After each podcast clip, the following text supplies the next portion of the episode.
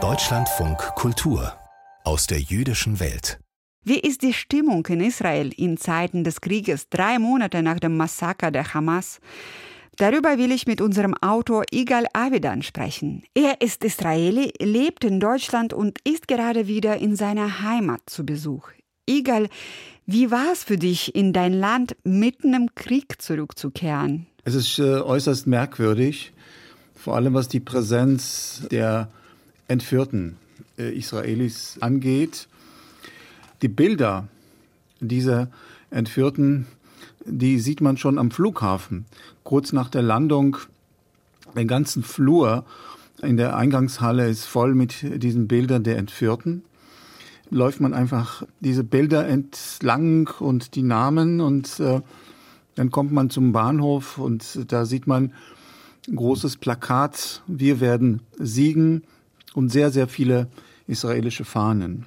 Wie ist die Stimmung unter deinen Verwandten und Bekannten? Die Leute sind in einem Schockzustand, würde man sagen. Die sind einfach verwirrt, die sind ratlos, die sind sehr bedrückt, äh, versuchen ihren Alltag weiter nachzugehen, aber man hat das Gefühl, dass sie das noch nicht richtig verdaut haben, was sie da erleben. Wenn sie die Medien ähm, nachschauen, wenn sie die Nachrichten verfolgen, vor allem im Fernsehen, dann sehen sie vor allem täglich äh, die Bilder auf den Friedhöfen, die Bilder von den Beerdigungen junger Soldaten.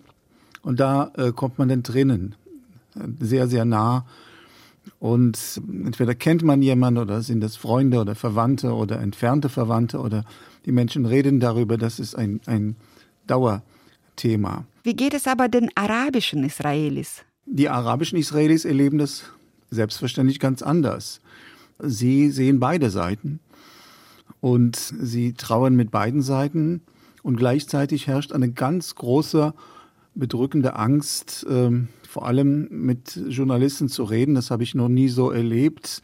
Sehr viele wollen gar nicht reden und der Grund ist, dass mehrere falsche Aussagen oder Aussagen, die falsch interpretiert wurden, in den sozialen Medien sehr hart bestraft wurden durch Ermittlungen. Die Polizei klopfte an die Tür. Es gab äh, Verhaftungen. Menschen haben ihren Arbeitsplatz verloren. Und ein Rentner, mit dem ich heute gesprochen habe, der ähm, sozusagen über die Dinge steht, der keine Angst hat zu sprechen. Aber das ist nicht äh, weit verbreitet. 130 Geiseln sind immer noch nicht zurückgekehrt. Wie präsent ist das im Alltag und wie fest ist der Glaube daran, dass sie nach Hause zurückkehren werden? Die Entführten sind überall und der Platz der Entführten in Tel Aviv ist äh, das Treffpunkt für viele Menschen, die sich daran erinnern wollen. Also das sind sehr viele Kunstwerke dort. Zum Beispiel in dieser Woche wurde dort eine große Skulptur in Form einer Sanduhr eingestellt, aufgebaut dort mit der Überschrift Die Zeit läuft ab. Es gibt ein großes Zelt, wo vor allem religiöse Juden sich dort sammeln, verschiedene Gruppen beten gemeinsam, reden darüber. Und andererseits gibt es sehr wenig äh, Israelis, die sich tatsächlich wie eine Künstlerin, die ich äh, getroffen habe gestern, sich auch Gedanken machen und sich äh, erinnern, dass sie ihren Humanismus auch in dieser schrecklichen Zeit nicht verlieren wollen und sich ständig daran erinnern, dass auf der anderen Seite auch sehr viele unschuldige Menschen in Gaza leben, vor allem Kinder und Frauen, die wirklich nichts äh, verbrochen haben, die niemals die Hamas gewählt hatten und die einen sehr, sehr bitteren Preis in dieser Zeit bezahlen. Die internationale Unterstützung für Israel schwindet ja gerade. Nun soll auch Israel in Den Haag wegen den Kriegsverbrechen in Gaza der Prozess gemacht werden. Wie präsent ist das in der israelischen Politik und den Medien? Die schwindende Solidarität für Israel in der Welt wird nicht so groß wahrgenommen, weil man das Gefühl hat, dass die Israelis sich äh, im Recht befinden. Und dieser Prozess jetzt in Den Haag, wo Israel sozusagen einen Völkermord vorgeworfen wird, ist ein großes Thema in den Medien.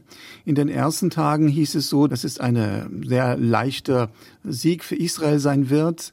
Dann wurde auch die Tatsache erwähnt, dass unter den Richtern auch der 87-jährige israelische Richter Aaron Barak fungieren soll und äh, er ein Überlebender der Shoah, der immer sehr kritisch mit verschiedenen Regierungen jahrelang umgegangen war, der sehr liberal ist und man hatte die Hoffnung, dass das vielleicht helfen könnte.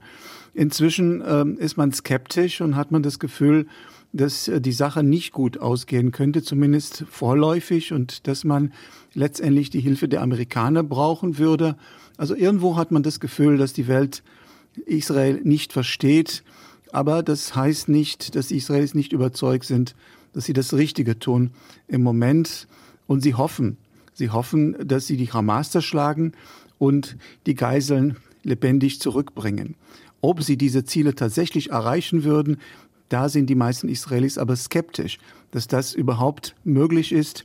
Aber so richtig bis zu Ende denken wollen sie erstmal nicht. Die Zeit ist einfach zu schwierig für die meisten, um jetzt über Politik zu reden.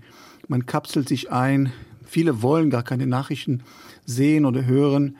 Und äh, sie versuchen diese schrecklichen Tage einfach so schnell wie möglich zu überwinden.